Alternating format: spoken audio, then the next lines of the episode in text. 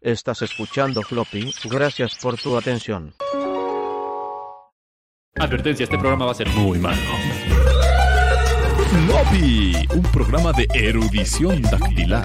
El programa que tiene más vitamina C que todas las huevas juntas del planeta Marte. Floppy Radio, el único programa transmitiendo en vivo ininterrumpidamente desde 1980.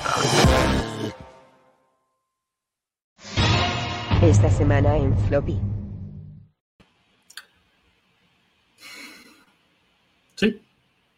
Sí, ya, es Floppy, ya saben. Esta semana en Floppy. Casi destruyo todo lo que estoy haciendo esa pendejada. Como debe ser, ya empezamos el programa y el internet se fue. Muy bien. Mi teoría, mi teoría es que mi modem no es fan de floppy. Esa es mi teoría. Mi modem dice, es floppy, córtale, córtale. Y entonces es el momento en el que pues decide, empe- lo estoy viendo aquí, fallando. Así veo una raya. Es como, no. mm. Solo de floppy, córtenle el internet. Están disrumpiendo. Mm, Sé que no existe eso, pero ya saben. Bienvenidos a Floppy Radio. Bienvenidas, bienvenidas, bienvenidos, bienvenideis y dem y todos. Des. Nunca sé cómo acabar eso. Ay, como pueden ver, aquí ando, flopeando una semana más con ustedes y ustedes nomás que lleguen conmigo y hacemos esto del floppy, un camino de dos lados. Es muy hermoso o algo así, no lo sé.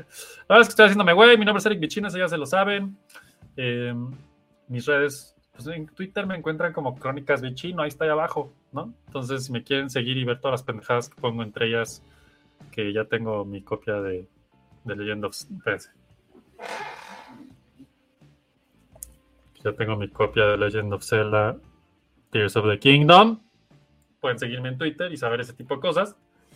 Eh, si lo que les interesa es saber cosas del mundo de la fotografía que no tienen nada que ver casi nunca con floppy, entonces me van a tener que seguir en reenfoque, pero eso ya es otra historia de la cual no vengo a hablarles hoy.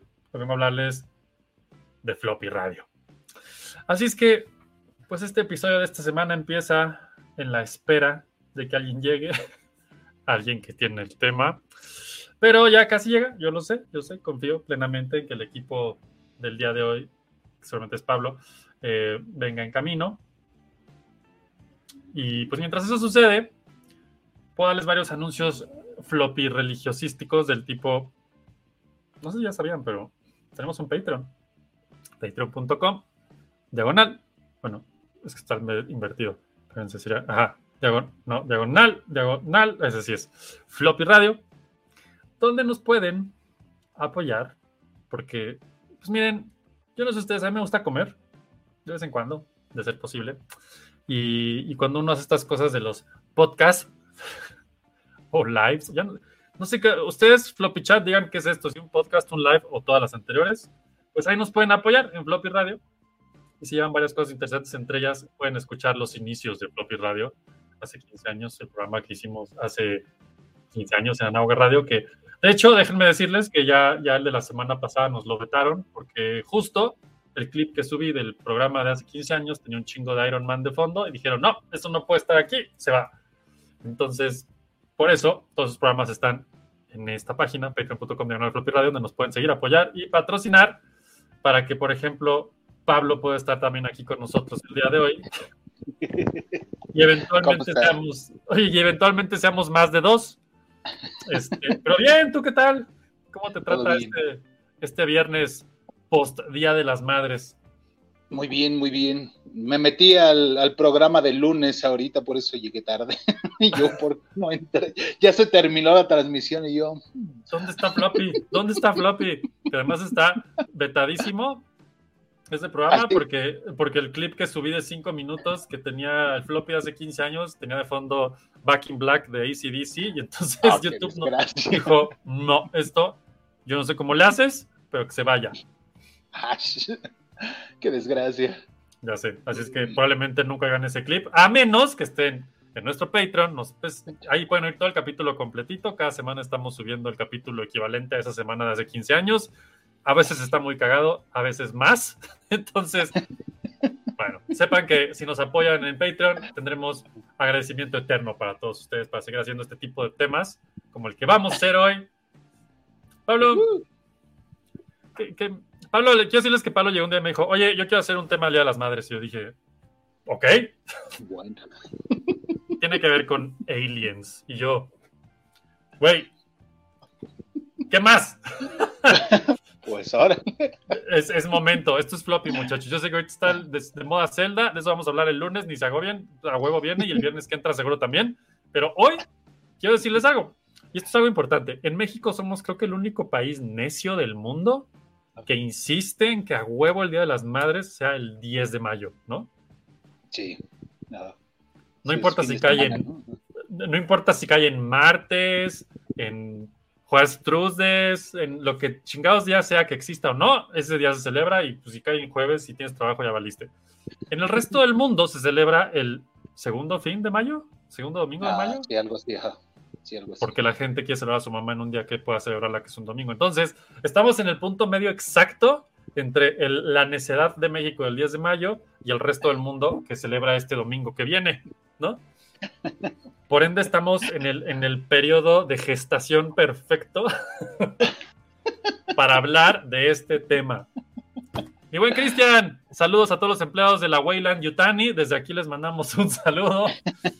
Sé que no han de estar pasando tan bien, pero pues ni pedo, así es esto. No así es que el día de hoy-. Sí, yo no creo que les den ni, ni las gracias, pero bueno.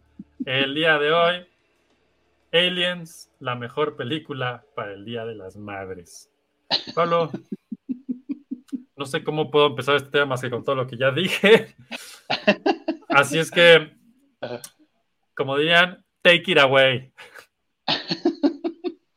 Ah, la... Tengo una, tengo una presentación lista, por cierto. Excelente. Pues si quieres de una vez, si no, bueno, ¿Qué onda? ¿Que no estamos listos? Aquí está esto. ah, la parte de ser geek, de ser nerdo, como le quieran llamar, Friki, para ser friki. Ajá, es interesarse demasiado en, la- en- en- en- en lo, la- lo que te gusta, no sea película, sea videojuego. Entonces, ver detrás de cámaras es, es ver las distintas plataformas en donde están, ¿no? No es nada más ver la película, es la adaptación de la película en cómic, leer la, la novelización, los detrás de cámaras, las distintas versiones, ¿no? Esto que estás Mm. diciendo, Pablo, está así como abriendo una, una nube así, un día nublado y entra un rayo de sol. Para muchas mentes. Yo te puedo decir, en los últimos años, cuántas veces he tenido esta plática de, ¿cómo? ¿Por qué ves una película más de una vez? Y yo así como de, o sea, espé- espérate, ¿cómo? ¿Tú no las ves nunca más de una vez? Aunque te encante o te fascine la... ¿No? No, pues ya la vi ya la vi. Y yo así de, wow, no después, no, creo que...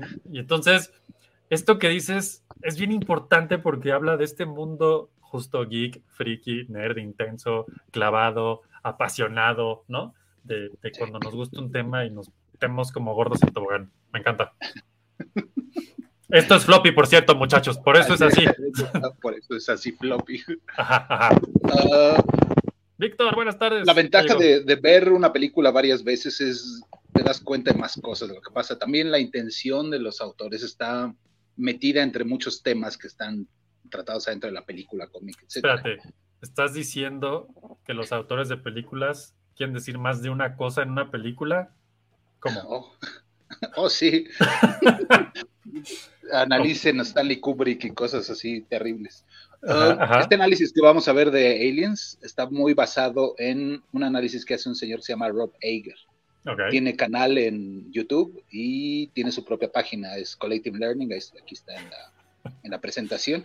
Ok. Échenle un ojo. Hace análisis super padres, no solo de Aliens, tiene uno terrible de, de The Shining, del Resplandor. El resplandor, ajá. Ver el análisis y luego que la volví a ver en el cine, a los dos días soñé con la película y me despertó del miedo, wow. del terror real de la película.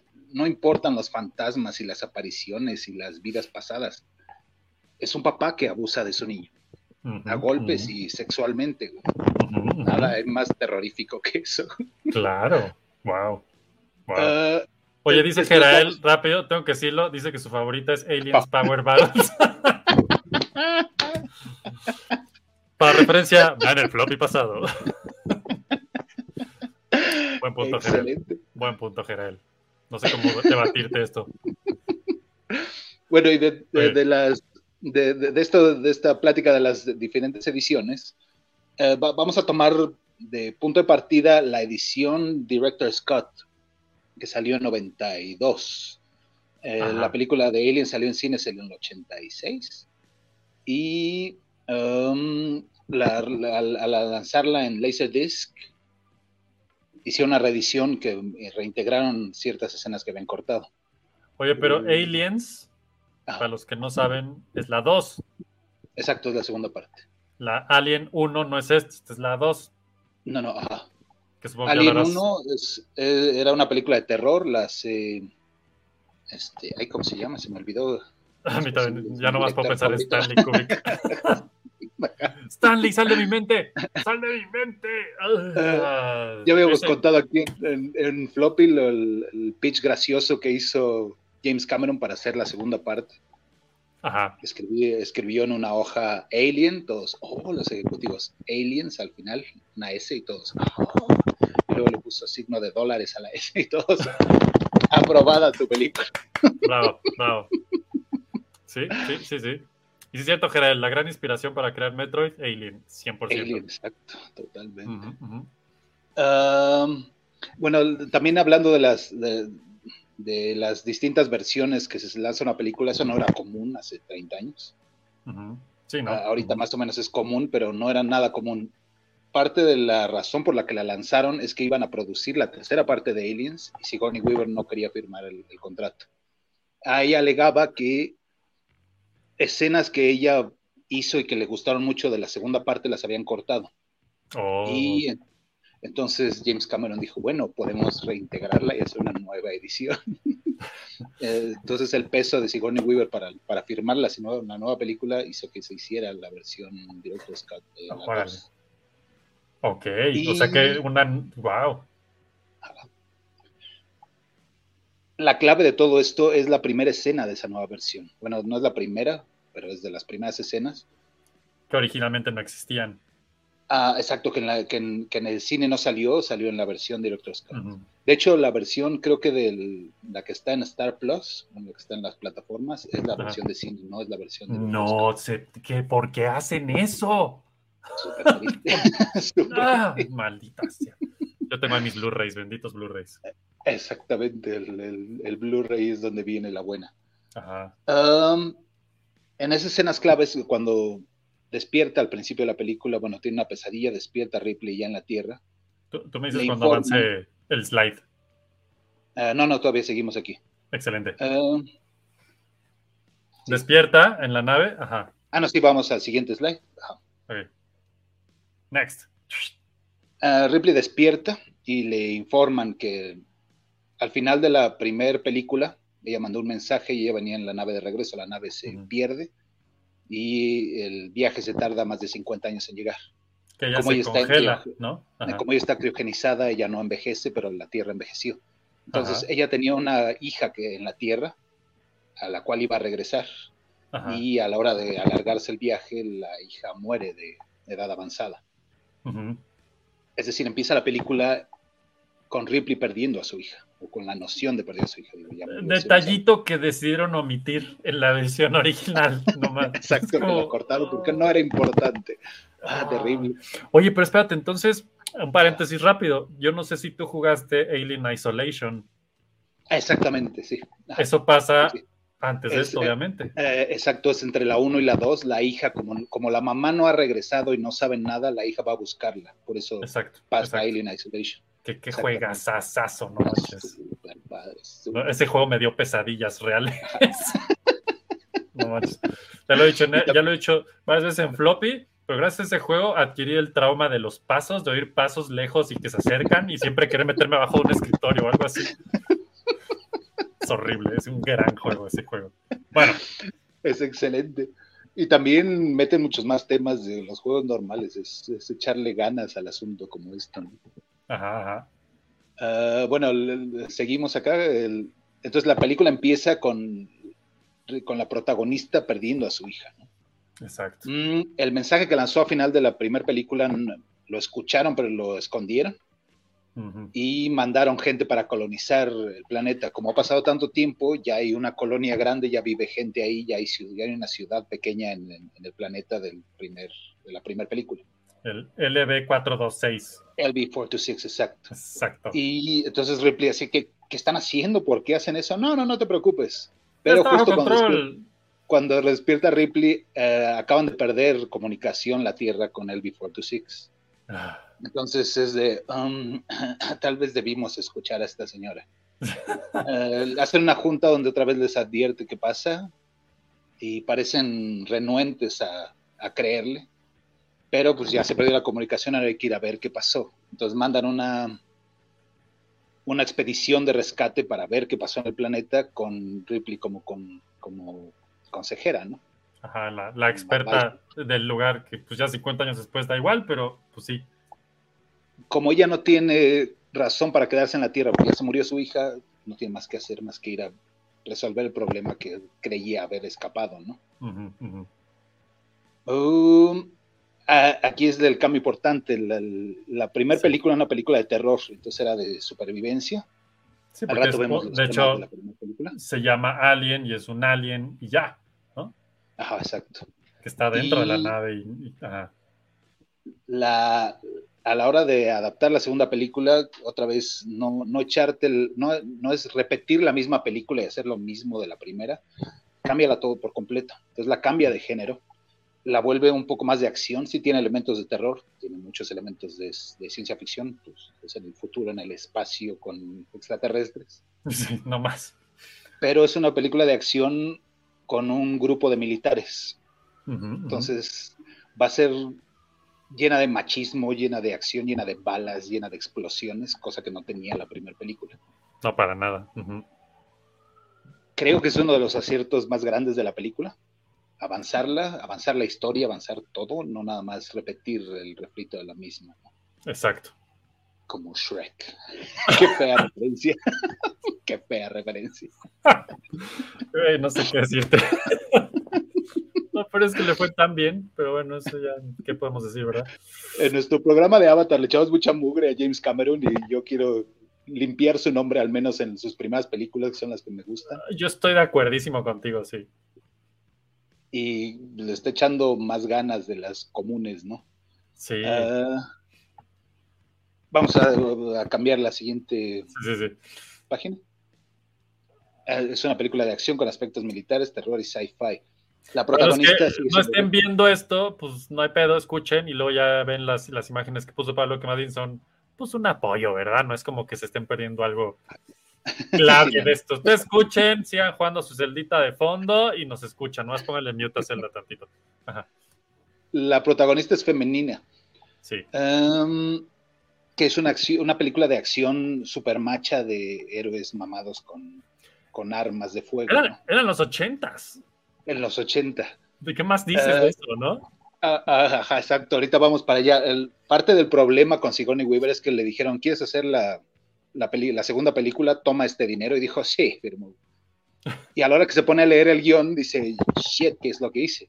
Qué chingados. Ella es, um, ella es activista contra las armas en Estados Unidos. Oh, Entonces Dios. ve la película y así de, ching, creo que no, creo que no debí firmar esto. Oh, no. Wow, Pero pues ya había firmado y entonces ahora era parte de la negociación ya en preproducción y en producción de cómo nivelar eso, esos temas en Ujú. favor un- de una visión más pacifista. Por eso, por eso el- el- cuando ella toma el rifle al final de la película, el, el número de balas es limitada, porque ella no le gusta usar balas. Entonces cambia al, cambia al lanzallamas, que también el uso es limitado, y después por eso es la integración del mecha, del, del Ajá. cargador mecha. Del cargador. Ajá, para, para hacerlo más hacia el estilo que ten- bueno, hacia la idea que tenía Sigourney Weaver, que era más pacifista. ¿no? Exacto, pacifista. A los- o sea, de putazos no hay pedo, aunque sean en un meca. que le da otro, otro, otro tono a este, a este asunto del machismo. Ah, vemos la foto de aquí de fondo, que es el grupo de los marines coloniales. Exacto. Son militares, son de- con armas futuristas, todo es súper macho. Machos, Ah. mamados, sudados. Eh, va- podemos adelantar a la siguiente a la siguiente slide. En los, en los 70s, 80s y 90s, las películas de acción y los héroes de acción, parte del- de esa escalada de violencia, de escalada armamentística que tenían entre ellos, era quién, quién es el más macho, ¿no? Ajá. Yo soy Stallone y entonces mi amigo es Schwarzenegger, pero, pero compite en sus películas contra las mías. ¿Quién Entonces tiene tengo que armas más grandes? Exacto, quién la tiene más grande. Es un Y no me refiero a armas, me refiero a brazos. También de- de- cuenta Schwarzenegger que en, en Depredador, acá abajo en el 87, Ajá, ajá. entre ellos se, se- se estaban picoteando a ver quién aguantaba más tiempo en el gimnasio o durante la filmación. Van a estar filmando qué carajo están en el gimnasio. En el gimnasio ¿Quién no tenía el brazo más largo? Y entonces se medían diario el brazo a ver quién estaba más mamado entre Jesse Ventura, entre Arnold Schwarzenegger. Güey, y esto entre- está increíble, ¿no? Y de ahí el meme de los dos brazos, ¿no? Así de Exacto, el, el apretón de manos. el apretón de manos, claro. Ah, em, empieza este asunto más o menos desde Clint Eastwood en los 70s, Ah, Clint Eastwood, siempre armando. que un usa una. Magnum 44 que para nada va a ser dentro del reglamento de policía, pero es un arma visiblemente larga, ¿no? Es Sí. el símbolo de virilidad, de machismo. Sí, sí, Sí, sí. pues yo la tengo más grande, ¿no? Siempre. Um, Rambo, la primer Rambo, no, no era, o sea, sí era una película de acción, pero intentaba ser una película seria, ¿no? Igual Ajá. que Rocky. Y ya Exacto. después se convirtió en super, super película de acción, pero la primera era más seria, entonces la, el arma que trae es una M16, que es la que usaban todos los soldados en Vietnam. ¿no? Ujú. Después sale Schwarzenegger con comando y le tiene que subir el nivel, entonces trae, una, trae un lanzamisiles. Lanzamisiles de cuatro misiles que nadie que haya crecido en esa década lo podrá olvidar el resto de su vida, güey. Exactamente. Entonces Schwarzenegger, Stallone tiene que subirle también de nivel. En Rambo 2 toma una de las, um, de las ametralladoras laterales del, del helicóptero. Del que es la helicóptero, 22, claro. Y entonces carga esa, esa cosa que, que no es fácil cargarla, deja tú No. disparar esas pinches pistolas. No, no, no, no. Ok. El, el- el Chuck Norris en el mismo año da un paso lateral, no tanto para enfrente, que es usar en lugar de una metralleta, son dos, Dos. pequeñas, Claro, pero, claro, es, pero es hábil porque puede apuntar con las dos manos, ¿no? claro, claro. Estos los, Eh. ocho, güey, los ochentas en, en un slide, no manches. Ah, Depredador le sube todavía más. Ah, sí, la del, la- la del helicóptero, pues yo voy a usar la que tiene debajo el helicóptero, la giratoria. Entonces la sacan, no se la dan a la railgun. principal, a, a Schwarzenegger se la dan a, a Body Ventura, que también no sé cómo cargas esa cosa y la disparas, ¿no? Es una, es una forma recortada de las del helicóptero, pero es Sí, no, no, no, una ametralladora giratoria. Robocop, por, también, por ejemplo, es Es un arma. O sea, ya no, ya ajá, no llevas un arma, ya eres un arma. No, no, pero eh, no, no creció en rifle, sino es, una, un- es un cañón de mano, no es portátil, Bueno, la, la pero es más es, larga. es un invento, ¿no? Esa pistola. Ah, exacto, es más larga y tiene, es semiautomática. Entonces no solo ¿no? da un, jala el gatillo y salen, no sé si son tres o cinco balas. Entonces, Quien haya jugado el juego de arcade de Robocop sabe perfecto la sensación de picar el botón y haga. con la ráfaga, entonces todo la eso ráfaga. el machismo así. Era hermoso. Sí, sí, sí. Ah, la, forma, en- la forma en que James Cameron tira su, su sombrero en el ring es con Aliens, haciendo la más macha de todas, que es el rifle de pulso que usan todos y luego el arma El especial. Es una es, un- es la versión futurista de un calibre 50 que la hablando de temas femeninos que tiene Aliens, Ajá. la que usa esa esa arma no es un hombre, bueno, también hay un hombre, pero la que la usa es una mujer. Es De hecho- una foto. Yo creo que de los, de los comandos, además de este hombre que ya todos conocemos, no me acuerdo ahorita su nombre, el actor famoso, que es uno de los comandos, este, el de Tornado y... Ay, ¿cómo se Bill llama? Paxton. Bill Paxton, ¿no? Aparte de Bill Paxton, la única que recuerdo es a ella. Vázquez. Eh, al- parte del, bueno, ahorita, ahorita que regresemos, eso fue con las armas dentro de la, el lo que es viril, ser viril como estrella de acción. ¿no? Sí, sí. Si podemos regresar al anterior. Una mujer mamada con un arma de ese tamaño sí te hace ver cosas diferentes de niño, la verdad. Otra vez, eh, eh, hay un tema de feminismo muy, muy, muy fuerte dentro de la película, que no sé hasta qué punto era de James Cameron y qué tanto metió Sigourney Weaver. Yo creo que fue parte de los dos, acomodar. Sí, suena pero así.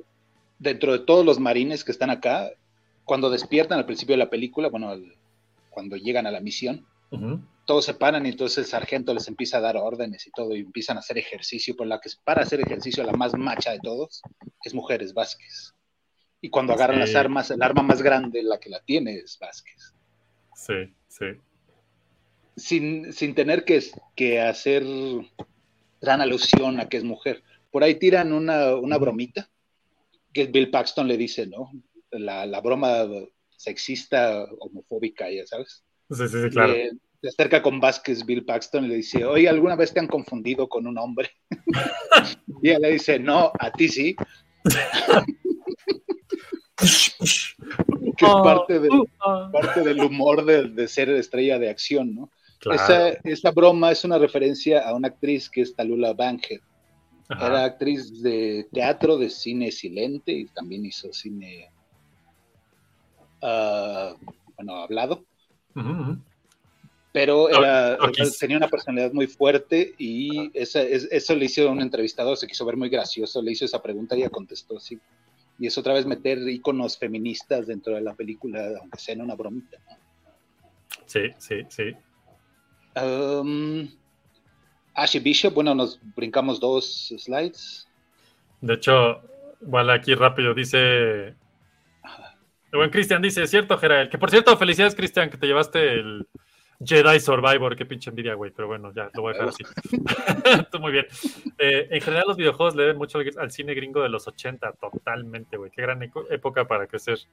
Lo dice Gerald. Es curioso cómo estas películas, pero en particular Robocop, comenzó siendo una película altamente cruda y violenta. Y la tercera está dirigida para niños. Es que, no, no sé, se supone que son películas eh, clasificación C, pero la imagen del póster de Robocop no- es, es heroína para un niño. Nosotros lo vimos, pues yo tenía que 100%. 8 años. Todos estamos ahí, güey. No, todos aquí, este chat está de acuerdo con lo que acabas de decir, güey. Yo me acuerdo, no el- la primera vez, la primera vez que fui a Los Ángeles, también mi papá viajaba mucho para allá en esas épocas de chamba y me llevó Ajá. con él en un viaje. Fuimos al downtown y había un edificio completo, toda la fachada del edificio tenía, no sé si era pintura o era un print o qué chingados era, pero creo que acaba de salir Robocop 2. Entonces era el Robocop gigante saliendo del edificio así con la pistola. Ah, de no. niño, a los la 8 cosa. o 9 años, ver esa madre así del tamaño de un edificio. Tenemos fotos él y yo parados al lado del edificio así de... ¿No? O sea, y por supuesto, estas pelis, no mames, eran perfectas. Dice Cristian, pero todos mis amigos de la primera y yo amábamos esas películas crudas y no tanto la tercera de Robocop, claro. Vic dice, Rambo y Robocop tuvieron adaptaciones animadas, a lo mejor por eso quisieron bajar a una categoría donde pudieran atraer ese target. Sí, claro, es muy raro ese, ese, ese brinco, ¿no? Yo creo que ahorita Sí. nos va a platicar un poco de Spalo, pero Aliens también iba- iban a hacer una caricatura, pero no la aprobaron. de y hecho, por esto- eso salió la línea de juguetes de Aliens. No era de la película, era, era para una caricatura como. Es, es correcto. No sé si sabías eso, Vic, pero ajá, toda esa línea de Kenner, el- que era como el 96, Noventa y- No, no menos, 92 debe ser. 92. Ya Debe salir, así, de- de- no, debió salir antes de la, de la tercera Aliens, debe ser 92. ¿no? Tiene sentido. No, un poco antes, sí. Ya ahí tengo un chingo de esos juguetes guardados de Aliens y, y cómo me gustaban. de- o sea, yo era el target perfecto de esa chingadera en esa época. Si hubieran sacado esa caricatura, no mames, hubiéramos caído redonditos en esa época, ¿no? Pero, es, pero qué, qué viaje, ¿no? De, de- de géneros y de pronto volverlo para niños y merchandising. A mi- a mis papás no les importaba, yo creo, la clasificación. Ah, mis papás tampoco, Nos dejaban ver todo. No, mi mamá sí se tomaba el tiempo de explicar, ¿no? Esto no es real, estos son efectos especiales. Y Ajá. nosotros desde muy chicos sabíamos quién era el director, que todo eso, ¿no? Ajá. Pero la 1, yo creo que cuando iban a estrenar la 2, volvieron a estrenar la 1 en el cine, porque la 1 yo la vi en el cine, la de Alien. Alien, sí. Y aparte aquí llegaban tardísimo en esa época, entonces. Pues sí, ¿no? Sí, Wow. sí, duro, duro. Ah, qué gran época. Oh, sí. Ah, ¿Qué seguimos? Eh, ah, la, la inteligencia artificial benévola. Ajá. La, la primera película de Alien, uno de los temas principales, sino es que el tema principal es la violación. Sí, Es una alegoría de la violación. Todo el sistema reproductivo del alien es, es es una un violación. sí. organismo que viola a un hombre y lo embaraza. Sí, señor. Sí, señor. Eh, Objeto de pesadillas de muchos. Hablando de los traumas de niño, el, el alien no me asustó. Cuando yo no sabía que era una violación, pero cuando el robot agarra a Ripley en la primera película, claramente es una violación. Ajá, ajá. Si, eres un robot, si tienes toda la inteligencia de la humanidad, toda la historia de la humanidad en tu, en tu cabeza y tienes Sí. una fuerza superior, la matas y ya, ¿no? Sí. Pero no, la nuquea, la tira en el, en- en el escritorio, agarra un manual, así como revista, lo hace taquito y se lo mete en la boca para asfixiarla. Sí, ya no me es, acuerdo una de esa escena horrible, es una escena horrible. Ridley Scott, por cierto. Y, y, eh, fue lo que a mí me traumó de niño, entonces el, el robot era así de, ¿qué es, qué es eso? Es que, digo, es no- que Bishop sí es objeto de pesadillas, güey. O sea, No será Ash en la, en la primera. Y entonces, ah, bueno. ajá. otro de los cambios para la segunda Bilbo película Baggins es- para otros. Exactamente, Bilbo Baggins. Para la segunda película es uh, la inteligencia artificial no es tu enemiga, es tu amiga. Ajá. Creo que otro de los temas de esta película, de la segunda, es uh, superar esos traumas, ¿no? Es un robot me quiso violar, Ah, sí. pero no significa que el siguiente robot me quiera violar. ¿no? Y me asignaron, ¿cómo, claro. cómo trato yo eso? No solo por mí, sino por la hija, que ahorita vamos a ir para allá. Uh, Bishop entonces es una inteligencia artificial benévola. Es, Ujú. es de los pocos amistosos con Ripley dentro del crew de los marines. Exacto. Um, uh, las No me, de no me autoridad acuerdo de también- algo. Te- ya te interrumpió horrible, pero no comparten memoria los androides, ¿verdad? Ah, sí, creo que sí, sí se conectan a una base de datos, sí. O sea, el sí. androide sabe lo que pasó en el pasado con Ripley. No me acuerdo de eso. Ah, sí, al- alguna alusión hace con él, le dice, le dice que sabe qué, qué le pasó con el droide y no, ya no somos así, alguna cosa. Ok, ok, ok, ok. Hace una disculpa. Um, no, no, no como las películas pseudo-feministas de ahora que odiamos a los hombres porque son hombres. Eh, Ajá, ajá. aquí hay figuras de autoridad masculina que son pésimas, ¿no? Está Claro. el científico o el, o el de la compañía que es ujú. Paul Reiser haciendo el, el mejor villano. Ya sé, güey. Ajá, Y el líder militar que es Gorman es un imbécil, ¿no? No sabe, exacto. No, no tiene huevos a final de cuentas, ¿no? Ujú, ujú. Ah, en varias situaciones, en varias de las escenas, Ripley toma el cargo al ver esa incompetencia masculina. Y también no es sacado de la manga, no es nada más, sí, son los hombres son tontos y yo por eso soy mujer. Eh, la primera película, ella es, es bueno, todos todo el crew son camioneros, son transportistas. Ajá, ajá. Camioneros del espacio. Exacto. Sí. Entonces, Ripley es una camionera. Ujú. Es- sabe de mecánica, sabe manejar, sabe cargar cosas. No es nada más sí, porque es la protagonista de hacerlo. Y también eh, en la película, en la primera película también era la tercera en rango. Y llega el momento en que ella es la líder del grupo Toma liderazgo, sí, y, sabe, y sabe cómo ser líder. Ujú, ujú, No es también nada más sacado de la manga. ujú. Um, está el encuentro con los Cinemores desde muy temprano en la película. Sí, o sea, con Les los aliens para los que. Marines. Ajá, Sí, para sí, los sí. aliens. Y entonces no es como la primera película, es crecer hacia, vamos a llegar hacia el alien que es el jefe final, aquí son los jefes básicos. Exacto, exacto. La, la amenaza más fuerte no son los aliens, es todo lo de alrededor. ¿no? Ah, dentro de todo este desmadre descubren una sobreviviente de El Before Two Six. Ah, cuando llegan ya está todo colonizado, pero por los aliens. Ya inversamente. Ajá, lleno. ya, ya valió todo, que es lo que había advertido Ripley en la primera película. Y encuentran una niña que es sobre la sobreviviente. Newt. Aquí re- regresamos al tema principal de la película, que es la maternidad. Creo yo que el tema, el tema principal de la película de Aliens es la maternidad. Claro. Perdió a la hija, Y ahora encuentran una niña que perdió a su familia. De las escenas cortadas que no reintegraron en la, en la edición de Director Scott es cuando matan, o bueno, cuando se muere, la- cuando atacan a los papás de Newt. Va con su Que se, hermano y con que los se papás. esconde, ¿no? Exacto. Que es donde la encuentran escondida o algo así, si no mal recuerdo. Ajá. Sí, la encuentra y está en estado catatónico, entonces ella tiene rutinas, todo, pero no habla, no nada. Y ahora saltamos otra vez al, al tema principal de cómo Ripley toma esa postura materna con, con Newt, ¿no? Cambiamos a la siguiente. Sí, exacto. Es, y es un. Antes, antes de Grogu y antes de todas las twists últimamente del personaje indefenso, yo creo que estos fueron de los primeros que lo hicieron y muy bien, ¿no? Sí, oh sí, oh sí. Ah, desde cómo se acerca la niña, entonces, pregúntale a todos los militares. Y ella, no, a ver, calma. Entonces la limpia, la, la conforta, la abraza. Y al, al interactuar con ella, ella le dice, ¿no? Ya se abre por fin la niña, eh, diciéndole su apodo, ¿no? Su nombre era Rebeca, y le dice, no, todos me llaman Newt. Y es dejar entrar a esta, a esta extraña en esta En ese grupo de, en ese grupo de machistas, Ajá. además. Ah, la revisan en el, en el centro médico de ahí de la nave, todo está bien, y Ripley la pone a dormir, le pone una cobijita y la, la- la ropa la tiene cómoda, ¿no? Todo eso es el instinto materno, ¿no? De, de preocuparse por la niña, no nada más la sobreviviente. Sí, exacto. Ah, saltamos de los aliens a los peores somos los humanos, ¿no? Está el hombre de la corporación que es Burke, también si vieron Stranger Things, ahí sale Paul Reiser. ¿En dónde? Ah, él era también parte de la empresa, ¿no? De, ¿cómo, cómo se llamaban? Uy, no me acuerdo. bueno, los malos, pues. Sí, cierto, cierto.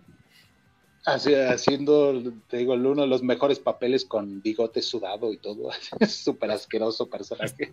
Está increíble. Ajá. Que su plan es, una vez que está ella en el centro médico de la, de la estación esta, es encerrar a la niña y como no se pueden llevar a un alien vivo, es tener un facehugger, un- una abrazacaras, Ujú, infectar a la niña y llevarse a la niña infectada.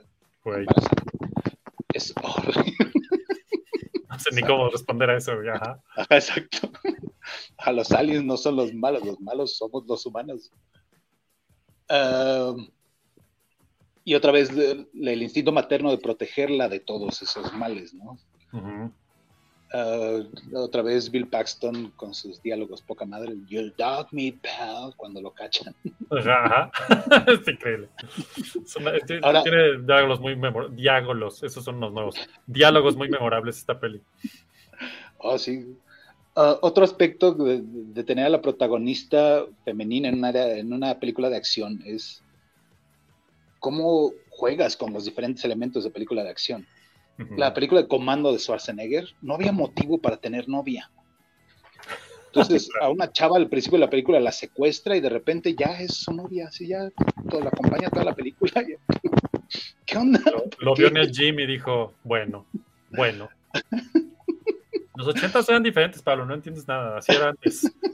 ¿Qué no jugaste Double Dragon? O sea, si te gusta, te la llevas del garage y ya. Que es, que es parte del género, es, es ajá, con madrazos, pistolas y, y chavas, ¿no? Y viejas. Y viejas Ah. como premio, porque no es como Ajá, que tengan otro Ajá, rol. viejas buenotas, ajá, exacto. Entonces, ¿cómo haces la versión femenina de esto? Exacto.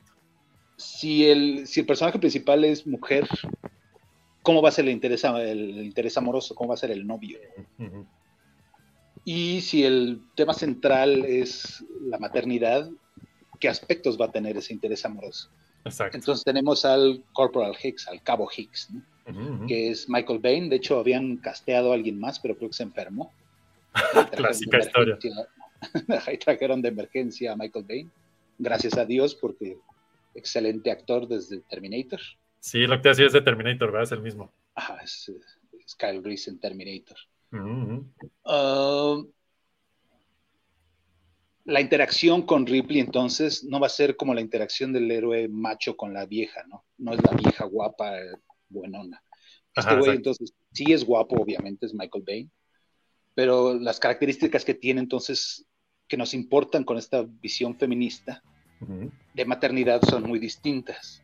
Um, hablando de los, de, de los jefes incompetentes, este hombre es, tiene bajo rango, pero como es el interés amoroso, es el que está cool, es el que no pierde la cabeza, es el, es que está comprometido, ¿no?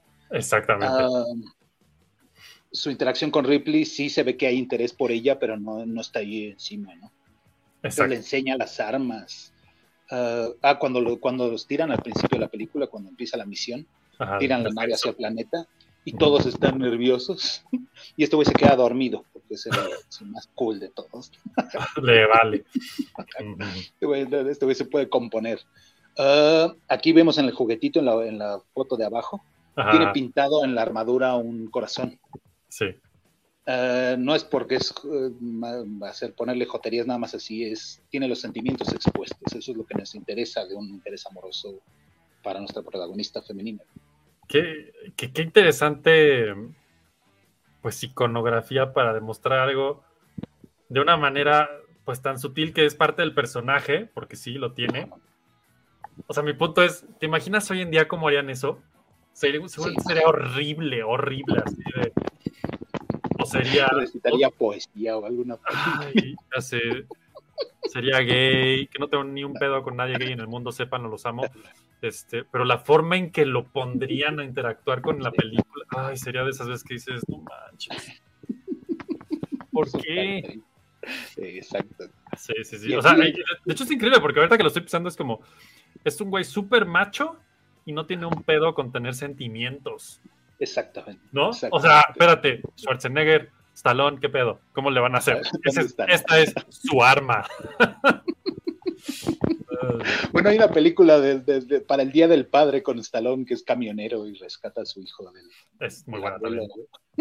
Creo- que esa, esa se queda pendiente para el Día del Padre, Pablo. Ya sabes de qué vamos a hablar. Over the top. Exacto. Exacto. Ah, Dice, por aquí rápido, Gerard, en los comentarios, dice, después de los 90 sucedió el efecto contrario. Tomaban franquicias para niños y las hacían películas ah, para adultos. Eh, Gerald dice, es un título de Laura en América, un robot me quiso violar. el buen Polo dice, saludos, Pablo Eric, saludos, Polo. Llegando tarde por el tráfico de la obra, listo para hablar de la obra maestra James Cameron. De acuerdo. Sí, Eh, el buen Vic dice, feminismo con hechos, no palabras. Exacto, Exacto. ¿no? exacto. Está buenísimo. Alex, bienvenido. Gerald dice, Paul Reiser, todo asustado en su juguete. Es que está el brazo del alien. Exacto, lo va a matar. El mejor regalo del Día de las Madres es jugar el juego de rol de Alien con ellas. Oh, órale. Órale. Podemos intentarlo, Alex, podemos intentarlo. De la 2, no de la 1, porque está muy Sí. feo eso. eso está O sea, feo. Es tan sutil el, el corazón en, el, en la armadura que, que casi no se nota en la película. No lo encontré Sí. bien en las fotos, por eso puse la foto del juguete, para que se alcance a notar, porque Sí, no, de no hecho. se nota. Sí, es cierto. Ah, la interacción con la niña, una vez que la niña está ahí, entre que la ignoran, Bill Paxton otra vez haciendo, burlándose también hasta de la niña. Sí, claro, como buen macho. ma- Es- Está bueno, porque es, el, es el, el opuesto total, ¿no? Es casi la burla al género como tal, ¿no? Exacto, entonces le, le dice Ripley, "Es- ella sobrevivió sin entrenamiento, sin armas, sin nada. Entonces ponla a cargo, le dice Bill Paxton. y nuestro interés amoroso, que es Corporal Hicks, cómo trata a la niña. Ajá. Entre todos, incluida Ripley, cuando llegan a hacer el plan para escapar, eh, están en una mesa, todo el plan, entonces todos están a la altura de adultos, pueden ver y la niña no ve, entonces quiere, aso- quiere asomarse. Hicks la carga, la pone encima para que alcance a ver. Tienen las armas ahí, entonces empieza a agarrar, agarra una, una granada a la niña. Y Hicks, no, no, no, eso es peligroso. Exacto. Tiene un comportamiento paterno poca madre. Otra vez es el tema principal, si nos interesa, tiene que ser no solo buen novio, tiene que ser buen padre o candidato. Claro, claro. Claro, Ripley ya está 18 kilómetros adelante, ¿no? De un novio. Exacto. Ajá. Si no es que 20. Así varios más. Sí, no, hombre. Y también de- en- dentro de las acciones queda herido él y entonces nuestra protagonista lo tiene que salvar. No, No es nada más lo inutiliza, Claro. ahora ella tiene que rescatar al novio. ¿no? Y claro, No que, que- que en, el- en lo típico hubiera sido al revés. Siempre es al revés, ¿no? Si la mujer es, oh, pobre de mí, y la rescata. Una de las versiones ah, de guion de, para Alien 3 era, la escribía aparte William Gibson, el creador del Cyberpunk. No hay nomás. Detallito. Ajá, pero la película era Higgs, llegaban, regresaban a la Tierra y no sé qué pasaba, y se accidentaba Ripley, entonces Ripley no salió en toda la película y la película era Higgs, ¿no? No, No, no, no, no, no. No. Esa era dar chance la serie animada y ni así, no, claro que ajá, exacto. No, no, no, De hecho, ahorita, que lo dijiste, sí, claro, me acuerdo, tengo por ahí el- la figurita de Hicks y de Ripley y de todos los Marines. Sí, sí, sí, es 100% estaba basado en esta. Porque una vez más, siendo algo de James Cameron, claro que estaba creado con ciertos planes en mente y posibilidades tipo, pues si se da el merchandising, why not? ¿No? Que de la 1 sí estaba más complejo, pero esta, puta, pues se abrieron las puertas así de la acción, ¿no? Tienes un xenomorfo allá atrás que está quejándose ampliamente. Había. Ah, no, en la 3 es la de los perros, ¿verdad? En la 2 no era perro. Ah, el perro, exacto. La En tres, la ajá. 3, que es la que le da la forma al alien, de hecho, sí, acuerdo. Exacto. ajá. Sí que es- esa es la...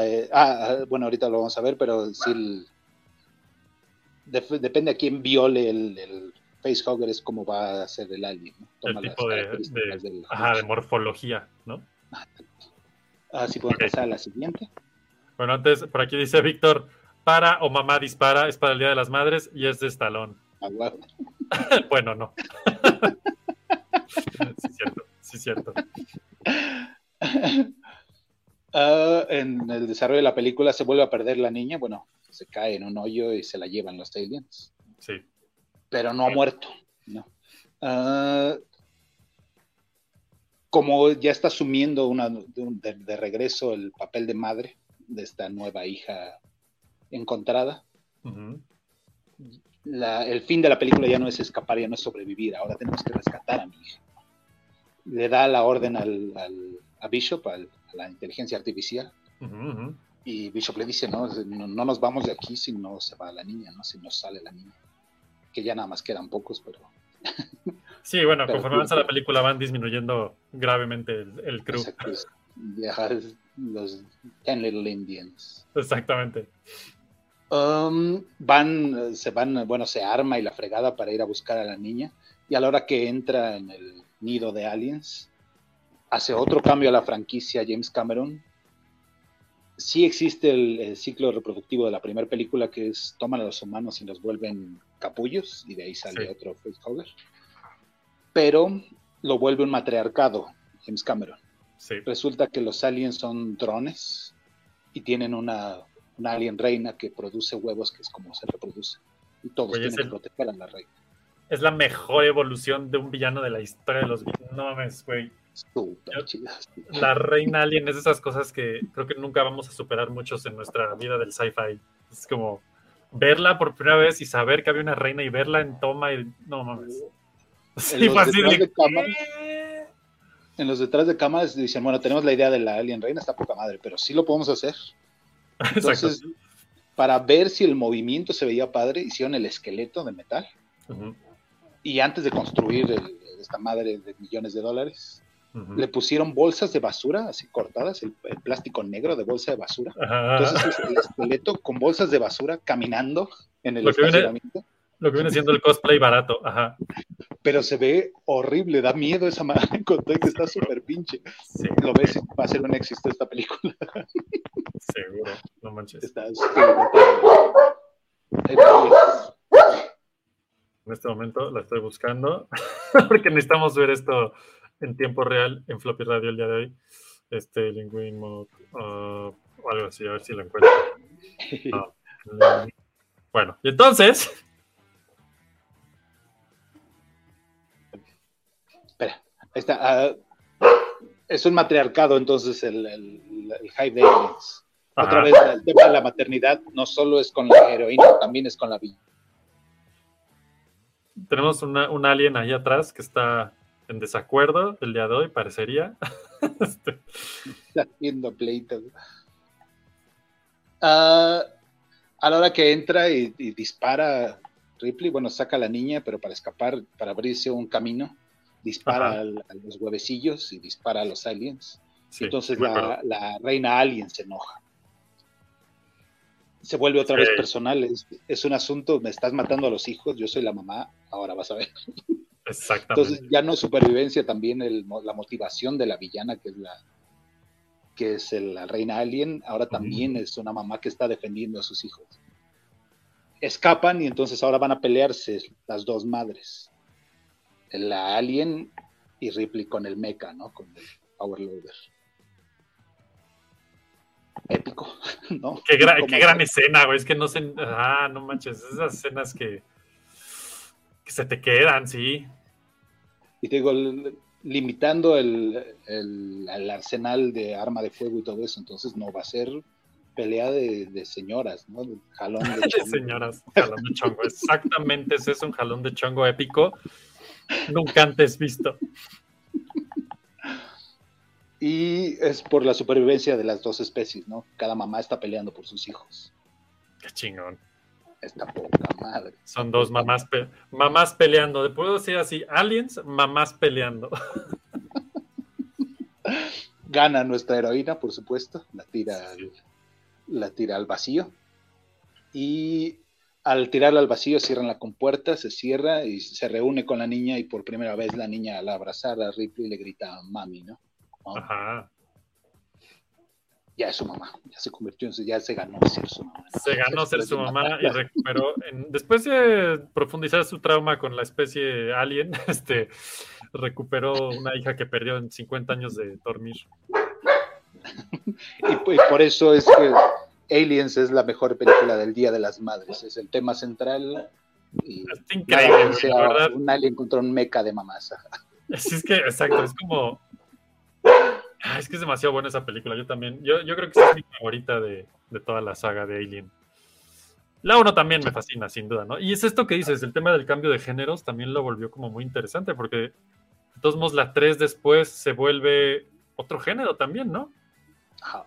Y todo lo que había ganado en la primera película la basura, ¿no? Entonces, la hija, el esposo a la fregada. Y ahora estás en una prisión horrible. Además, ¿no? O sea, es que si hay un personaje que no quieres nunca ser es Ripley. Ajá, exacto. Y luego otra vez la 4, es como, oh, no, esto nunca termina. Sí, ya clonada, eh, horrible. De- ahora que las, bueno, sí, siempre las veo otra vez yo. Pero cuando- pelis son de esas pelis Sí, que hay que ver y ver y ver. pasé, pasé varios años sin verlas, unos siete años.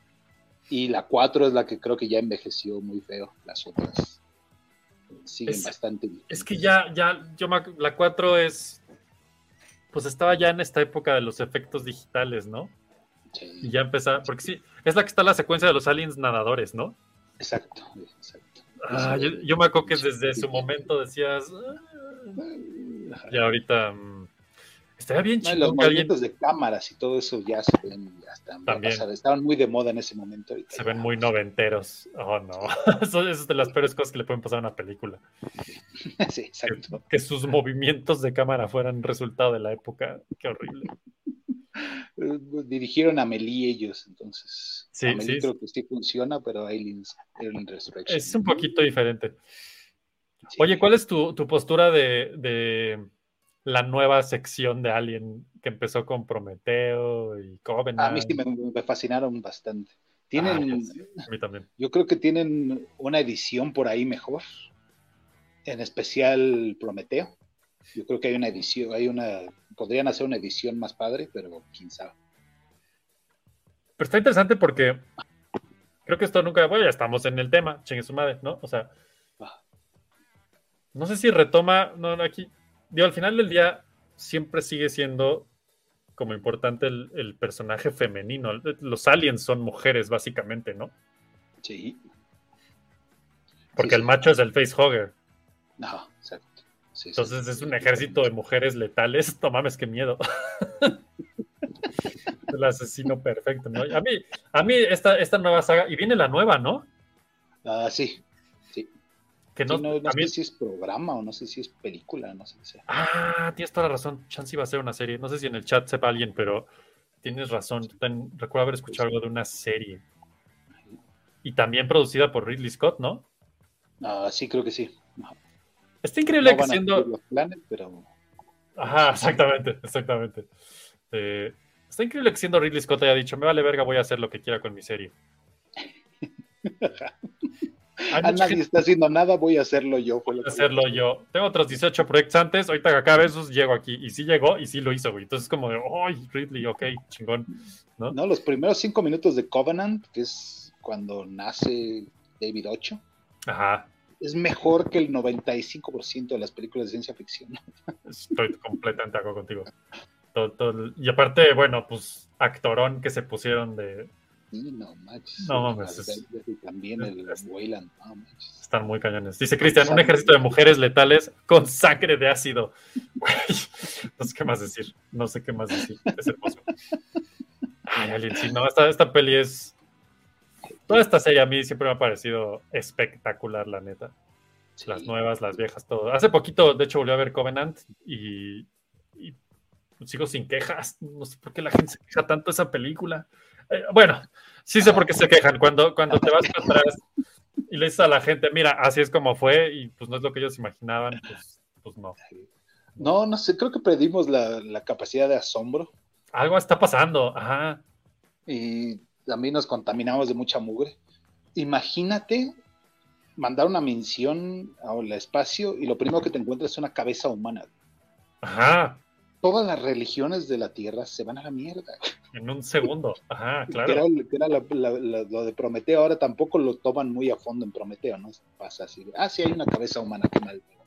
Ajá. Pero ese Gigante. concepto es durísimo, es, es, es horrible. Había, a- había esta película, ay, ¿cómo se llama? También creo que es 92 milera, Misión a Marte, y hay una Ah. cara, ¿no? Exacto, exacto. Ajá. Yo nomás Quisiera- los invito, los invito a ponerlas juntas y ver cuál de las dos tiene mejor funcionamiento en cuanto al asombro de encontrarte algo así. Y pues prometo gana puntos si me preguntan a mí. ¿no? Exacto. Exacto. Sí, no, no. Ah, es una gran serie. Gran, Sí. gran serie. Y también, Pues Día de las Madres, a todas las mamás, este, acuérdense de proteger a sus críos, este, aunque tengan que usar un meca, jalones con un meca, jalones de chongo con de un chongo meca. con un meca. Meca jalones de chongo, está increíble. Está increíble. Esa es la forma de salvar a sus críos, sí o sí, y proteger a la especie. Acuérdense de eso. Si no veo un meca en la próxima marcha feminista, voy a estar muy en desacuerdo. Quiero mecas. Ah, Estoy de acuerdo completamente.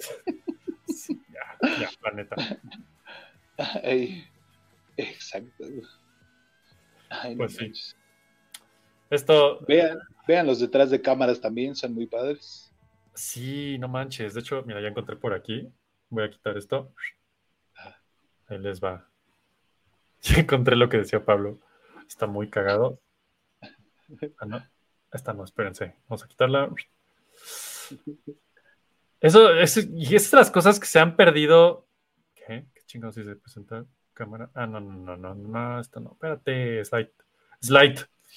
Eh, de las cosas que se han perdido con lo digital es ese tema de los, los especiales, ¿no? O sea, los extras, las características. O sea, yo de verdad que de pronto me cuesta tanto trabajo. o sea, que pongan algo nuevo y no, no esté completo. Es como, no, espérate. Sí, no, O sea, espérate, esto no era. No sé qué chingados dice. Espérenme, ahí va, ahí va, ahí va, ahí va.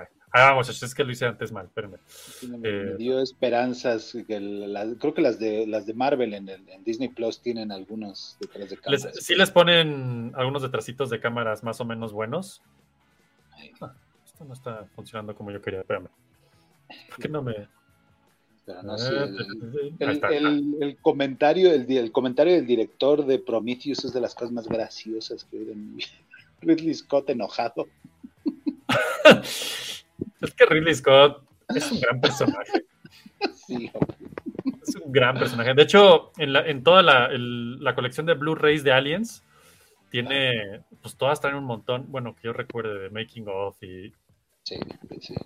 ¿Sabes, cuál, ¿Sabes cuál es la que tiene horas y horas y horas? Que como me las aventé todas y qué emoción. La de Prometheus, de hecho. Tiene todo, tiene, creo que tiene todo un featurette completito de los. Ridley Grams.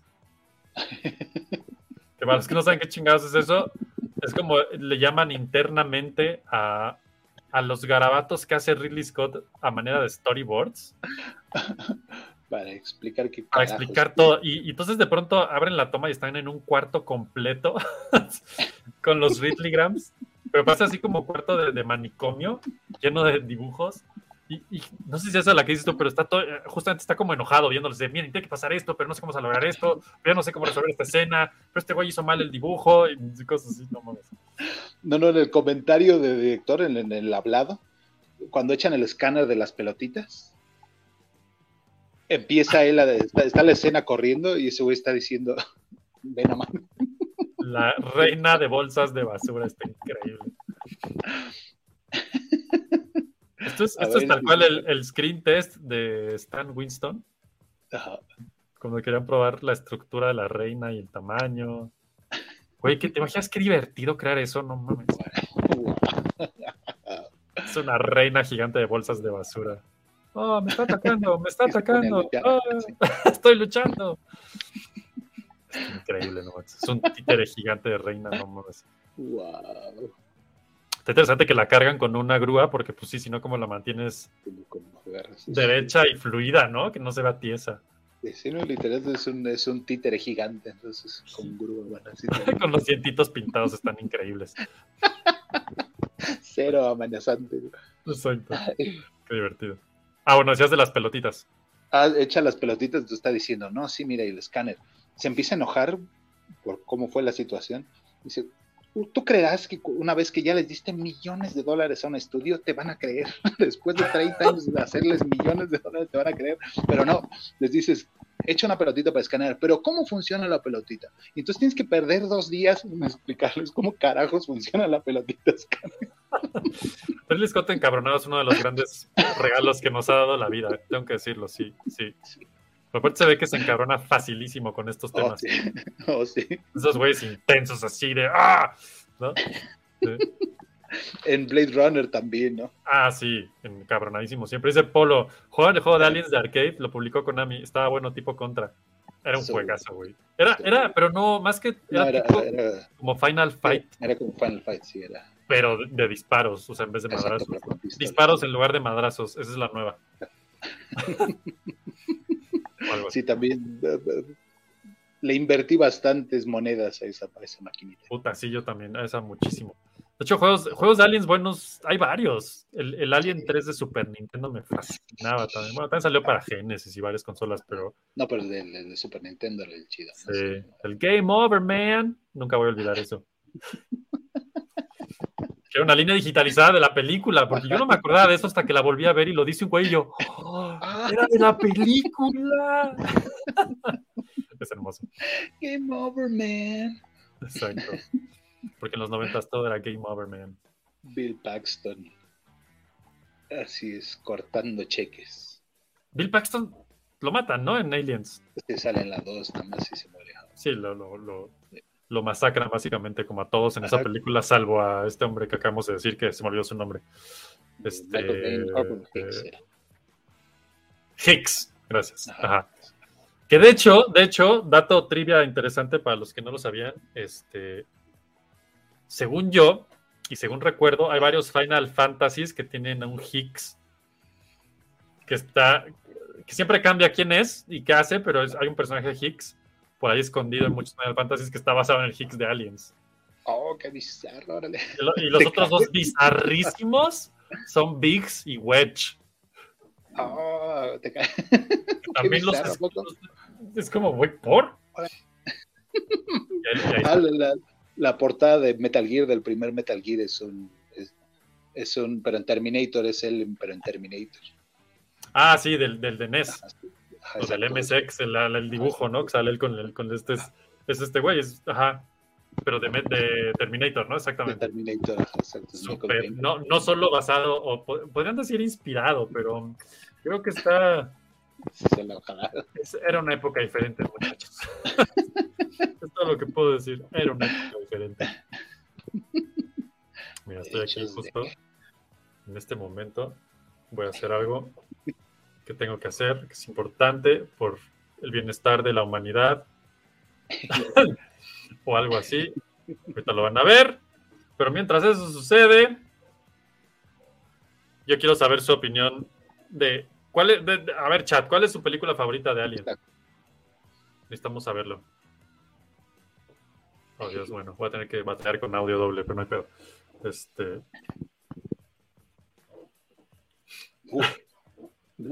ahí está. Supongo no se oye nada, ¿verdad? No. Yo sí lo oigo demasiado fuerte, pero bueno. No suena. Ahí está, Konami dedicado a Apolo Aliens. Acaba de decir Aliens, pero más bien es como. Ay, sí salió en el 86. ¿te creas? Es el mismo año, ¿va? Sí, órale. Te digo que traía buen, buen merchandising. Pues es James Cameron, no había mucha opción. Lo único malo de este juego es que pues todo el mensaje que acabamos de dar sobre la madre vale madre, básicamente. Si no, es dispara. Dispara y vive y destruye. Y... Sí, este era un gran juego. Ahí está Hicks y ahí está Ripley. Así es que sí, sí, sí, era un gran juego. Y trae la arma, de- trae el arma de. De comando, Ajá. Así es, Ripley trae la de como. lanzamisiles. ¿Qué onda? Como, como yo me, me enteraba de- con los videojuegos, también influenciaban durísimo a los G.I. Joe. Ah, muchísimo. Entonces, salía la película y el- al año y medio, dos años después salía el G.I. Joe, que así, ah, trae el arma de Jesse Ventura, trae el arma, trae el arma de Depredador, ajá. Wow, Sí, cierto. está muy contento ese alien. Es una reina feliz. Madre contra madre, ahí lo tienen. Meca madre y meca. madre emputada por sus huevos. This time it's war. This time it's war. Aliens. Sí, ese era, el- ese era el tagline. Que, ajá, no, no, no, lo vas a, no le vas a echar el merchandising diciendo es una buena película para el Día de las Madres. Imagínate, güey. Entonces el tagline es This time it's war. Y entonces Uy, cómo olvidar estas, estas toda la secuencias. campaña es el machismo y las balas. ¡Wow! Esto sí es hasta me olió como a pizza y a palomitas y, y sudor humano. a, a piso pegajoso. A piso pegajoso, exactamente. Y por si y siempre no sirve el botón especial o alguno de los botones. Así uno de los botones valió. ajá. Sí, no manches. Dice aquí. Voy a revisarme un poquito. Dice Polo Torres, pero el beat'em up era Alien vs Predator, de Ron and Gun era Aliens. Pues no sé qué tan Ron and Gun es esto. Creo que es un mix muy interesante de los géneros. Eh, y luego, dice por aquí Vic, en los 80s no existían los derechos de autor o solo se los pasaban por el arco. Yo creo que se los pasaban por el arco, güey. La neta es que era una época de esas de si le cambias tantito el ojo ya. Y no hay nada más que decir. Vic, yo soy Team Vic, mi favorito es Aliens, yo también. Cristian dice Aliens, los Marines, las torretas, el ejército de monstruos. Uf, ya sé. Es que James Cameron, pues ya hemos dicho mucho que sabe hacer las cosas muy bien. Por otro dice, para mí la dos, otro más. Aunque la una está buena, pero más como tiburón en el espacio. Pues sí, de hecho. Es que es, salió después de tiburón, ¿no? Sí. Sí, ¿no? Es como Sí, un año, dos años después la uno. Exacto, un año después. ajá. Así que sí. Y está, y, ah, mira, otro de los momentos de Ridley Scott emputadísimo, cuando hace Alien 1, está emputadísimo porque George Lucas le ganó la idea del espacio este, ya usado y viejo y sucio. Ah, de hecho George Lucas me lo ganó, pero voy a hacer Aliens. No. Dice Pablo Torres, el juego del 3 era un rail shooter tipo T2 arcade game. Sí, de ese sí me acuerdo muy bien. Ah, había uno, sí es cierto. De arcade, ajá. Porque el de Super el Nintendo y arcade. ese era lateralito y estaba bien Sí, chido y bien perro. Sí, estaba súper padre. Dice Cristian, creo que era una época donde nadie se va a enterar. Ah, Exacto. Exacto. Total, es Japón, es América. mm, ¿Qué importa? Este juego jamás nadie lo verá. Exacto, y toma la perra. En México. Y que llegó el futuro y el internet y que sí lo vimos. Sí, es, ah, es que, no manches, qué gran, qué gran serie y, y qué, qué interesante punto de vista verlo como las madres defendiendo su feminidad, siendo, no serían machistas, serían, iba a decir feministas, pero no es feminista, bueno, no, es más, siendo madres. Siendo, bueno, pero bien, no feo. Siendo Exacto, madres sí. chingonas, luchonas de verdad. Exacto. Luchonas contra la alien reina. Contra la Alien Exacto. Reina, correcto. Con el mecha. Mira, aquí Polo Torres está de acuerdo que la Isolation es buenísimo y creo que debemos dedicar el momento a ese juego porque es un... Qué gran juego, no mames. O sea, es que de verdad, ese juego... Pocos juegos de terror me han causado terror como ese juego. Sí, recrear el ambiente de la primera película en juego. Y también, porque no es nomás lo recrearon, está, es espectacular, o sea, está cañón. Ya cuando estás dentro de ese juego es cuando dices, no, no quería estar aquí, la verdad. O sea, se veía padre y todo, pero ya no quiero, o sea, sáquenme. Si mejor no juego, exacto. Luego, la inclusión de los androides defectuosos, los Ah, primeros sí. androides. Ajá, sí, con la cara plana es así, no. Ay, no, qué cosa tan horrible, güey, de juego, de todos se vuelven locos. Wow. El pinche alien, nomás no puedes, ay, no, no, no, oírlo cómo va acercándose. Nunca, nunca, había, nunca había jugado tanto tiempo sin jugar un juego, dígase, abajo de una mesa viendo pasar el alien. Exacto. Y tú así. O sea, es que nomás horrible, horrible, horrible. Ah, había un botón para, para, no me acuerdo no si para hacer menos ruido, ¿no? Como para aguantar un poco el pulso. Exacto. Cuando te metías en los, en los, en los casilleros, en los casilleros, ¿no? Los casilleros, esos son otros. no, seguro no juegan nadie. Ay, no, sí. Sí, toda la estética como de VHS viejo. Es un juegazo, es un juegazo. Es Alien Isolation. Yo no oí tantas críticas negativas de ese juego. Dice, bueno, y el día que lo jugué fue como, güey, es perfecto, ¿de qué hablan? Esto está perro, es un juego perro, porque no es, pues es- está tan bien hecho que nunca, nunca necesitas realmente pelear, porque ya, básica, eso que acaba de pasar, es como cuando te atrapa el alien. Me atoré. Exacto, esa es la sensación. Me atoré y me comió el alien. No, qué gran juego. O sea, y qué gran serie de películas. Sí. Así es que bueno, pues eso es la mejor película del Día de las Madres. Todas están a tiempo este fin de semana. Decirle a su mamá, mamá, mira, Te invito a ver. vamos a ver esta peli. Terminando, la discutimos. Ay, mi hijo, pero tú- va, hey, ahorita te pongo floppy radio, escucha un poquito el porqué y de ahí ya nos vamos. Está buenísimo. Ay, no tus porquerías, me hubiera dicho mi madre. no, no, exactamente. No manches. ¿No tienes una de amor? ¿Algo serio? ¿Más divertido? El único género que le falta a Alien es comedia romántica, creo. Ay, Sería hermoso. Sería Qué miedo. Ajá. No, no Ay, Pues muy bien, muchachos. Esto es el mejor peliculón para sus mamás, ya se lo saben, dedicado de floppy para todas las mamás del mundo. Aliens, la película donde Sigourney Weaver nos dijo. Pero aparte, Sigourney Weaver, ¿no? Es, es, ella es el, el ícono, si me preguntas a mí, de lo que es una mujer chingona. A menos que nosotros crecimos viendo cada vez más y más, ¿no? ¿Quién, quién más? No sé si alguien más. A ver, chat, ¿alguien se sabe alguien de esa época que digan hacia el tú por tú con, con Sigourney de. Sarah Connor, nada más, ¿no? Sí. Ah, bueno, Sarah Connor, ahí está, listo, güey. Pero solo salió También una James vez en una película. Y James Cameron, güey, James Cameron. Interesante, Sí. interesante. Por eso mató a Leonardo DiCaprio en Titanic, ya entendí todo. Así, hombres, están destinados a morir, da igual. No cabe en la puerta. Ya lo dijo aquí Polo, Sarah Connor. A huevo, estoy de acuerdo contigo. Dice, también Terminator 2 sería una buena parodia de madres. sí, sí. sí. Creo que sí, creo que sí. Sí. Sí. Y dice por aquí Polo, el Alien Trilogy de Play 1 estaba bueno. Ay, güey, sí es cierto, pero estaba perricísimo, ¿no? Ahorita acabo de tener un, un momento así de. Ah, ah, mira, Vika Aguirre dice Red Sonja. Oh, a huevo. Pero esto ya es irte al otro lado, o sea, esto ya es. O sea, este es- esta mujer es un hombre, pues. O ningún hombre es tan mujer, no lo sé. Ajá, exacto. Red Sonja, claro. ¿Ella salía en Conan? Ah, sí, es, Bueno. es parte del universo de Conan, pero De Conan, ¿no? sí.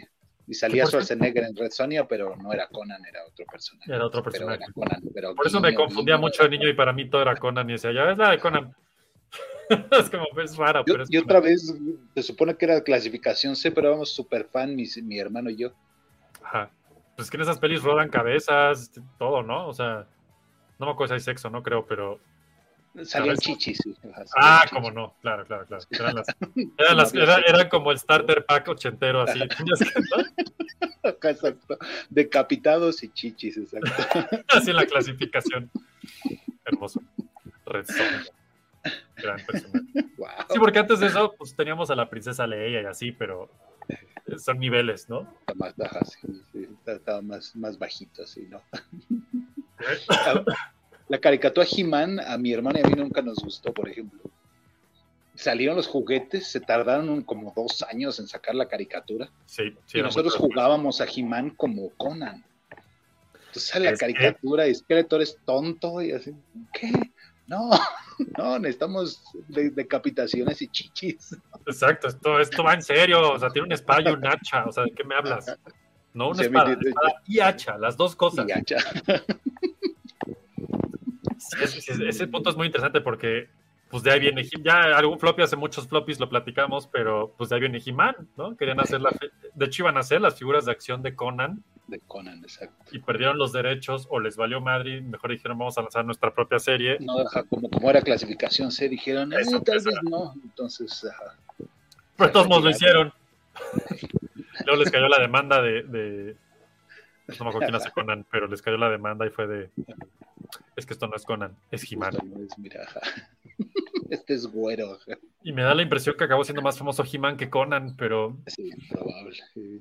híjole, esa es otra historia para otro flop. No, luego ven ese floppy fue hace muchos, creo que fue el episodio Sí, sí, sí, ya pasó. ajá. 20 o algo así, hablando de la nueva... Que por cierto ya viene la nueva temporada, ¿no? Sí, de Revolution se llama. Revelation y Revolution, la que sigue, sí. O sea, Y luego la, la, la y Reloaded, ¿no? O sea, ya, pues de una vez. exacto. Sí, ya lo hemos visto antes en algún lado. Esto me suena. Por cierto, ¿cuál es tu postura de Revelations? No la hemos escuchado en Floppy Radio. Ah, sí me gustó bastante. Ah, hablando, de, hablando de mujeres poderosas, ¿no? Exacto. Casual, se dio, se dio solo. Y, y entonces todos, eh, me gusta porque es Tila. No, a mí me gustó porque es Tila. ¿Verdad? A huevo. Sí, Es como, güey, es que Tila siempre un pinche pañuelo ahí a la derecha que no me da, ay, He-Man, ya te rescate otra vez. Y siempre Sí, corriendo con sus taconcitos.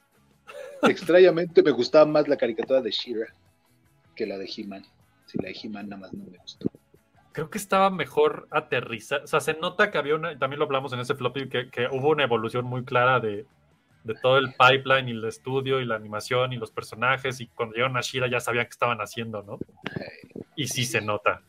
sí. O sea, la verdad es que Hordak o Ordak, como lo quieran llamar, este, y todos esos personajes sí están, me hacen hasta más interesantes de pronto que Skeletor y Beastman, ¿no? O sea, Sí, sí, no, aquí dice el buen pueblo Barbarella. Ah, Sí. Barbarella, está súper loca esa película. Pero Barbarella ya es más como un sex symbol, ¿no? Que eso, eso es algo, te interrumpió horrible nomás para el punto de, de que Ripley ni siquiera necesita eso. Aunque en la uno nos la fueran bastante y todo, y todo el mundo dijimos, ay, pubertad, ¿qué es esto? Pero, ¿no? Ya en la 2, ni siquiera. Ajá, es- te viste práctica. Vestimenta práctica no tiene que enseñar chichis. Jeans playera se acabó, ¿no? Exacto. Sí, eso está muy Ah, interesante. hablamos de Vázquez, pero también la piloto de la misión es mujer. Es mujer, sí, es cierto. Sí, eso está bien chido. La verdad es que James Cameron siempre viendo como 18 mil años adelante de la humanidad. Dice Cristian, haremos nuestro propio Conan con juegos de azar y, bueno, mejor para niños. Dice, a mí me gusta la película de He-Man de Dolph. Extrañamente, cuando, cuando la vi de niño me, me decepcionó bastante. Pero cuando volví a ver de adulto, está poca madre. está poca madre. Yo también creo que es una buena peli. Sí. El pedo es que hay una serie detrás que todos los niños que sí nos gustaba y veíamos queríamos ver en la peli y pues, pues no era necesario, ¿no? O sea, al final del día creo que sí se defiende como película, eso está bueno. Sí. De hecho, ese Ese error que hacen, eh, hasta la película de Sonic hace lo mismo. Si, si Ah. viven en un mundo aparte, ¿por qué la Tierra? Que tienen que venir a la Tierra. No, no nos interesa la Tierra, es una mierda. Counter Earth. Solo voy a decir eso. Qué divertido. Vean Guardianes de la Galaxia 3. Eh, dice por aquí Vic. él era era el mejor de los villanos de He-Man y Shira tenía mejores héroes. ¿Ok? Órale, Ok. órale. Es que sí, todo el panteón de personajes de He-Man es una cosa increíble. Sí. Dice Polo, solo me fallaron con Orco. ¿Cómo era Orco? ¿Salía? No salía, metieron otro brujo feo ahí. Sí, porque no podía ¿cómo- vol- no tenían efecto para volar. ¿Cómo resuelves un orco en esa época? No. Wow, sí, Eh, sí. Sí, a mí Revelations me gustó un montón, la verdad se la disfruté un chingo. Me cayó muy gordo que le lloviera tanta caquita a esa serie que está sí. tanto mejor. O sea, yo siempre, y lo dijimos en ese flop y lo vuelvo a decir. Vean He-Man original tantito, dos capítulos con dos. Y luego vean Revelations y platicamos si está chido o no. No, es como. mm, hay un tema ahí importante, amigos, pero bueno. Sí, no, no, no. Es muy triste. Wow, sí. Ay, pues sí, qué buen programa. Estuvo muy bueno este, este braille de, de mujeres poderosas, básicamente. Chat, ¿cuál es su mujer poderosa favorita? De una vez, échenlas. Aquí vamos a hablar de mamás de las buenas. sí, ya, de una vez. Ya que es especial del Día de las Madres. Ay, bueno, Marvel estaba también lleno de eso. De hecho, de hecho, aunque no lo. Phoenix. Imagínate nomás. ¿no? Era la- el personaje básicamente más poderoso del universo Marvel. Sí, sí. Phoenix. Una motantilla ahí con unos pedos existenciales, como cualquier otro. Polo Torres dice Wonder Woman. Ah, ya, sa- ya sabemos que tú eres Team DC, Polo. Está bien. Wonder Woman está bien chida, la verdad. Es que Sí, sí. la han, la han sabido modernizar muy chido, yo creo. Sí. No creo que estuviera mal antes, porque Ajá. cada época ha sido, creo que eso más bien en cada época ha sido lo que ha tenido que ser y va muy bien en ese aspecto, ¿no? Sí, sí. Fallaron por ahí en unas épocas, pero, Ah, pero no sé. sí ah, dos, dos. No, la Sí. película está, está padre, digo, podría, podría ser mejor, pero está padre. La Vic secuencia de ella con las balas. Está increíble. Atomic Blonde. Atomic Blonde. Yo no entiendo, bueno, sí entiendo y me da mucha tristeza, pero yo no entiendo cómo tenemos John Wick 4 Exacto. y no solo Atomic Blonde una. Es más, me urge el crossover ya. O sea, para los que no saben, Atomic Blonde es esta mujer que se llama. Se me acaba de su nombre. que Charlize. también, Charlize Theron, que también sale en, en- en Covenant y en. Prometheus, ¿no? O solo en Covenant, no me acuerdo. Prometheus, no, ¿Solo en Prometheus? Sí. Charlize Theron, o sea, no tengo que decir más. Es la versión femenina de este John Wick, básicamente. Sí, Y qué buena película, no manches. Qué buena. Si les gustan las películas de acción, bien hechas, con stunts impresionantes, tienen que ver Atomic Blonde. Creo que está en Prime, en alguna de esas. Bueno, creo que está en Prime. sí, no, me- no me acuerdo. Sí, pero- Aquí Polo dice también Electra de Daredevil. El cómic. Hablemos del personaje, sí, estoy de acuerdo. Nos vamos a ir por la, una tal Jennifer. eh, No, esa no. No, no, esa película está. Güey, ¿cómo? ¿Qué, qué Cuando la gente me dice, ay, pinche Marvel, ya me harté de las películas de Marvel, yo pienso, no, no, no, no, no, no, no. Dan tantitos, unos añitos atrás. Acuérdense esto, acuérdense de Electra. Electra, que aparte. no. Y de Daredevil, las dos, güey, no, o sea, ni a quién irles. Sí. ¿En qué momento un ejecutivo en esa época dijo, el Electra, let's do it? Güey, ¿qué? Y la idea, bueno, ok, es un gran personaje. Ah. Ay, no, no. Pero bueno, la, a mi gusto la, la- la respetaron, le dieron su lugar en la serie de Daredevil. La serie sí es otro pedo. Sí, sí. Tengo miedo de que lo van a Marvel MCUificar demasiado, ya que como lo hicieron con este. Pues ya lo vimos que ya lo hicieron más de una vez hasta ahora con Fisk y con él Sí. mismo en She-Hulk. No sé por qué, pero me divirtió tanto el capítulo de Daredevil. Lo Ah, no, a mí también. Yo. Es una gran Sí, dinámica. Es increíble. sí, sí, sí. ¿Quién, quién hacía? No me acuerdo quién hacía Electra en la serie de Daredevil, la, la de Netflix. Ah, era una actriz francesa, también actriz de acción. Elodie, Elodie Young. Ah, creo que ya estoy recordando, ya está llegando a mi mente. Francesas. Esa sí es una Electra chida, esa sí véanla. Sí, sí. Exacto, Polo Toro. Jennifer Garner es la niña toda tierna que nada que ver con Electra. Ya sé, güey. Pero es que pues estaba en la mera época de haber hecho alias, ¿no? Ah, sí, cierto. cómo no, exacto. Entonces se medio condecoró como de acción en ese, o, o no sé si fue antes o después de esto, alias, tal vez, ¿eh? No estoy seguro. Este, pero pues no, durante. no lo sé, ajá. Ay, esta gente que publica estupideces. ya lo borré, adiós. Gente, es floppy, no mamen. Si tiene un comentario bueno de las madres, échelo. Muy bien. Listo. Pues esto fue Floppy Radio, episodio 86. La mejor película para el Día de las Madres, no tengan duda. Ya la descubrieron. Es Aliens de James Cameron. Es la 2, por si no se acuerdan cuál. Es la 2. Aliens, con ese signo de dinero al final. Este, Qué, buen- qué buena recomendación, qué buena reflexión. Está buenísimo. Ya se me antojó verla otra vez, maldita sea. Ah, sí. La- ya la vi como, como cuatro veces este, este mes. Para hacer esto. Prepararlo como se debe, muchachos. Muy bien, me encanta. Pero Este, es pues, fans, gracias a ustedes por caer aquí, por estar un ratillo en su floppy. Ya se lo saben. Eh, yo, yo la verdad es que ya, ya me tengo que ir porque me urge irme a jugar esta chingadera que tengo aquí desde hace rato. es la primera vez que compro un juego el día uno en como 20 años. Así es que está así como estoy todo el stream así de "Mm, manos sudadas. Ejercitar ajá. Estoy listo, estoy listo, estoy listo, mi alma está lista. Pero bueno, nos vemos la semana que entra, ya saben, Floppy Radio el viernes a las tres y media, Floppy Time los lunes a las 8 de la noche. Seguramente el Floppy Time del lunes va a estar muy lleno de cosas divertidas tipo Zelda. Ah, por cierto, nos bloquearon el del lunes pasado. YouTube dijo, ah, ya lo dije hace rato, ah, ya es como la tercera vez que lo digo hoy. Bueno, ya se la saben, nos bloquearon por poner a Iron Man de fondo, pero ya lo quité, así es que nadie supo nada. Eh, Así es que nos vemos el lunes. Seguramente vamos a hacer un poco de plática de Guardianes de la Galaxia porque qué buena peli.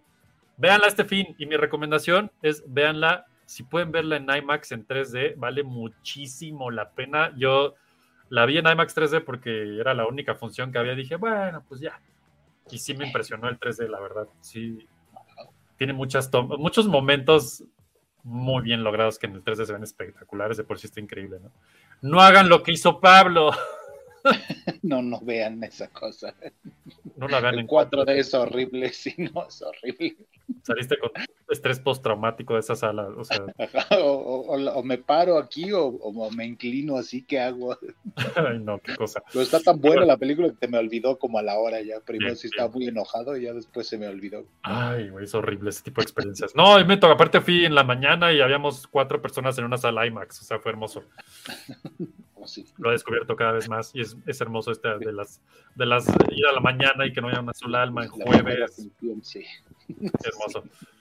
Pero bueno, esto fue el primer episodio 86, ya lo dije 96 veces, así es que nos vemos la semana que entra. Pablo, mil gracias por este programa, estuvo buenísimo. Eh, seguramente voy a armar algo de Zelda para la siguiente semana, pero se valen sugerencias, muchachos. ¿Qué quieren, qué quieren que digamos? ¿Qué quieren? Floppies de ustedes. ¿De qué quieren que hablemos? ¿De qué quieren que nos clavemos? Lo haremos con mucho gusto. El lunes echamos desmadre, el viernes nos clavamos y Floppy Beats entre semana, ya se la saben. Acuérdense que tenemos un Patreon, patreon.com diagonal Floppy Radio para que nos, pues, nos apoyen para seguir creando con más gusto todavía del que ya lo creemos. Y por ahí, es Jill o quién dice que acuérdense de suscribirse y darle like a este video, es lo que dijo, es lo que no entendieron. Eh, gracias, Jill. Este, like es importante, suscribirse también y pasar la voz, pues ya si les gustó. Y pues listo, con esto terminamos el programa de hoy y nos vemos la siguiente semana. Pablo, algo más que así podemos. No, no, todo bien. Muchas gracias a todos por escuchar. Pues ahí está, que el floppy esté con ustedes. Gracias a todos ustedes por ser parte de este cambio. Y recuerden, voten por Floppy Radio. O mejor aún, hagan el hashtag Floppy Radio. Gracias. Cha, cha, cha, cha, cha. Solo escucho Floppy Radio. Me gusta radio. Me gusta. Soy super ñoño y quiero escuchar esto.